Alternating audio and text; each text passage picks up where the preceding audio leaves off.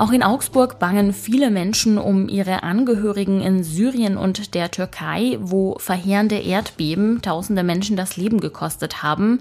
Mehr dazu hört ihr gleich im Nachrichtenwecker. Außerdem geht es heute um das Schloss Neuschwanstein und die Frage, ob es zum UNESCO-Weltkulturerbe werden soll oder lieber nicht. Es ist Mittwoch, der 8. Februar. Ich bin Greta Brünster. Guten Morgen.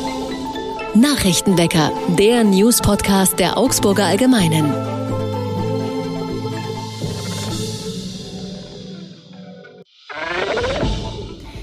Bestimmt habt ihr von den verheerenden Erdbeben in der Türkei und in Syrien gehört. Die Opferzahlen steigen immer weiter an und gehen schon jetzt in die Tausende. Bei eisigen Temperaturen versuchen die Helfer, Überlebende aus den Trümmern zu befreien. Auch zahlreiche Augsburger bangen um Freunde und Verwandte in der betroffenen Region. Unsere Redaktion hat mit einem Juristen in Augsburg gesprochen. Sein Name ist Resan Said Itchboyun. Seine Familie lebt in der Stadt Bazarcik, nur sieben Kilometer vom Epizentrum des Bebens entfernt.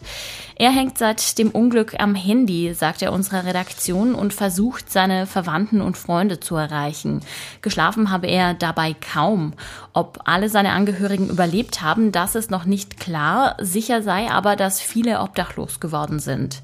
Hinzu kommt, dass das Misstrauen gegenüber dem türkischen Amt für Katastrophenschutz in der Region groß ist, denn die kurdische Minderheit dort hat generell ein schwieriges Verhältnis zu türkischen Staatsbehörden. Der in Augsburg lebende Tugay Kogal hat Angehörige in der Provinz Hatay an der syrischen Grenze. Dort sei das Handynetz zusammengebrochen, sagt er unserer Redaktion. Damit er Hilfe für Freunde und Verwandte organisieren kann, hat sein Arbeitgeber ihm für den Nachmittag freigegeben. Auch mehrere Todesnachrichten habe er schon erhalten. Wenn ihr euch fragt, wie ihr helfen könntet, dann schaut gerne mal in die Show Notes. Dort habe ich Informationen zu Spendensammlungen reinkopiert. Zum einen vom Alevitischen Kulturzentrum und dann auch noch vom Caritasverband der Diözese Augsburg.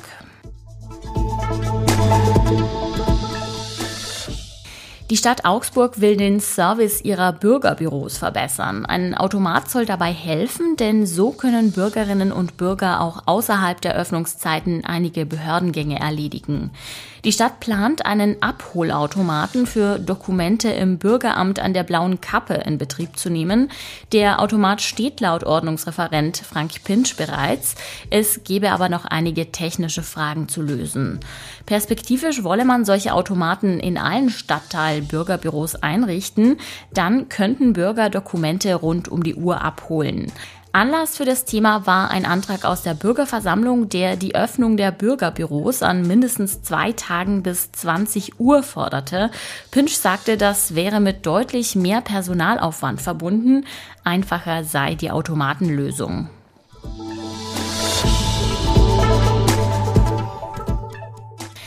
Für Kostümverleihe und Faschingsgeschäfte ist jetzt Hauptsaison. Unsere Redaktion hat deshalb mal beim Faschingshaus Nusser am Günzburger Stadtberg nachgefragt, welche Kostüme in diesem Jahr besonders gefragt sind.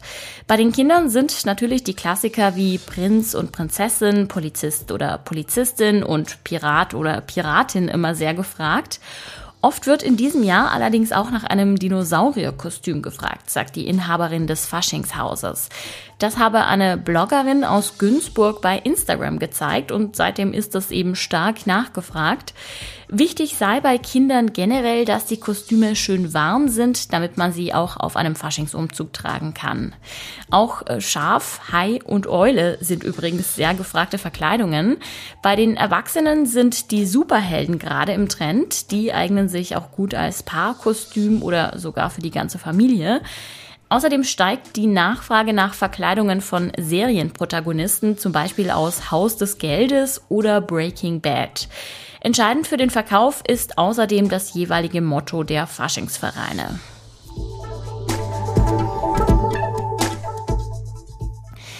Sonnig, aber kalt, so geht es auch heute wettertechnisch weiter. Die Temperaturen liegen dabei zwischen minus 7 und 0 Grad. Abends setzt leichter Frost ein. Wenn die Polizei einen Platz Kamera überwacht, dann ist das meist eine umstrittene Sache. Die einen fordern noch mehr Kameras, weil sie sich dadurch sicherer fühlen. Die anderen fühlen sich ein bisschen überwacht und würden eigentlich lieber nicht gefilmt werden. Mit meiner Kollegin Ina Marx schaue ich mir jetzt mal an, wie es am Königsplatz läuft, wo die Polizei inzwischen seit vier Jahren Kameras installiert hat. Hallo Ina. Hallo Greta. Ina, wie viele Kameras sind denn insgesamt am Kö? Insgesamt sind es 15 Kameras, die an verschiedenen Ecken aufgehängt wurden. Ähm, der Kö, wenn man ihn kennt in Augsburg, ist natürlich auch ein ganz äh, riesiger Bereich. Hier ist der Verkehrsknotenpunkt Augsburgs. Hier fahren Busse, hier fahren Trams, die sich einfinden und ähm, genau. Und warum gerade der Kö? Also warum muss gerade der so stark videoüberwacht werden? Da hatte man in der Vergangenheit einfach ähm, eine zunehmende Zahl an, an Delikten festgestellt und es ist nun mal auch ein Platz, an dem viele verschiedene Menschen zusammenkommen. Ähm, da kann es schon mal ähm, brodeln, sage ich jetzt mal. Und die äh, Polizei hat sich dazu ähm, entschlossen, eben diesen Platz ähm, mit Videokameras zu überwachen, auch um ähm, der Bevölkerung auch eine gewisse Sicherheit ähm, zu signalisieren. Wie muss man sich das denn vorstellen? Du warst ja da bei der Polizei vor Ort, also guckt da immer ein Beamter drauf und verfolgt, was passiert? Ja, so ähnlich ähm, wollte ich das auch wissen. Da hat dann der zuständige Leiter der Polizeiinspektion Mitte gelacht und gesagt, nee, gucken Sie mal her, wir haben alle keine viereckigen Augen. Also ähm, es ist in der Tat so, dass die bei der PI Mitte, ähm, genauso wie in der Einsatzzentrale im Präsidium, auch ähm, mehrere Kameras quasi ähm, vor sich haben, wie so, ja, so eine kleine Einsatzzentrale und immer wieder ähm, die verschiedenen Perspektiven ähm, beobachten können. Das machen sie aber nur, wenn ein Hinweis eingeht, dass gerade dort irgendetwas passiert ist, wenn zum Beispiel ein Notruf eingeht. Ähm, dann können auch die Beamtinnen und Beamten auch wirklich richtig nahe ranzoomen an den verschiedenen Kameras. Das ist ähm, ganz nützlich, wenn zum Beispiel irgendwie ein Einsatz ähm, gefordert ist, dass man auch weiß, okay, wie ist da die Lage vor Ort, wie viele ähm, Einsatzkräfte brauche ich, wie viele muss ich losschicken. Okay, und wenn man jetzt äh, eine ungefähre Uhrzeit hat, wann eine Straftat passiert sein könnte, äh, kann man dann auch noch mal in den alten Aufnahmen nachgucken? Absolut, genau. Das ist ähm, natürlich auch ganz praktisch ähm, für die Ermittler. Ähm, das Material wird zwei Wochen quasi gespeichert und ähm, kann dann nachträglich durchforstet werden. Das bedeutet aber natürlich auch ähm, mitunter einen ganz, ganz großen Aufwand für die Ermittler, einen zeitlichen Aufwand auch. Was hat man dir bei der Polizei denn gesagt? Also wie viele Straftaten können sich denn dank der Kameras aufklären lassen und wie viele vielleicht auch nicht? Also die Polizei sagt, es gibt jetzt keine Statistik, die erfasst, wie viele Taten allein durch die Videoüberwachung aufgeklärt werden konnten. Es gibt ja viele Bausteine, die bei Ermittlungen eine Rolle spielen, wie zum Beispiel auch Zeugenbefragungen. Insofern gibt es da jetzt kein belastbares ähm, Zahlenmaterial. Aber ähm, man kann festhalten, dass durch diese Videoüberwachung einfach auch ähm, Delikte quasi auffallen, ähm, die vielleicht vorher einfach im Verborgenen geblieben wären. Einen Vorfall am Kö gab es ja an Silvester, das ist noch gar nicht so lange her, das hat die Stadt aber ziemlich bewegt. Konnte da auch dank der Kameras Aufklärung stattfinden? Absolut, da ging es um eine Prügelei, wo ein Mann quasi ins Koma geprügelt wurde. Ähm, aufgrund der Videoüberwachung konnte man die, die Täter, die mutmaßlichen Täter erkennen, was sie getragen haben und da konnte man sofort auch äh, unter, unter der Polizei eine Fahndung quasi rausgeben. Also da wurden Streifen losgeschickt, die einfach wussten, was die mutmaßlichen Täter ähm, anhatten und konnten die dann auch wenig später auch fassen. Seit vier Jahren sind am Königsplatz Kameras installiert. Wie die Sicherheitsüberwachung abläuft, das hat meine Kollegin Ina Marx berichtet. Danke, Ina. Sehr gerne. Und auch das ist heute noch wichtig. Die frühere Bundeskanzlerin Angela Merkel nimmt heute den Friedenspreis der UN-Kulturorganisation UNESCO entgegen. Damit wird Merkels Flüchtlingspolitik aus dem Jahr 2015 gewürdigt, als Deutschland mehr als 1,2 Millionen Flüchtlinge aufgenommen hat. Es ist eine Diskussion, die es schon seit vielen Jahren gibt. Soll das Schloss Neuschwanstein UNESCO Weltkulturerbe werden?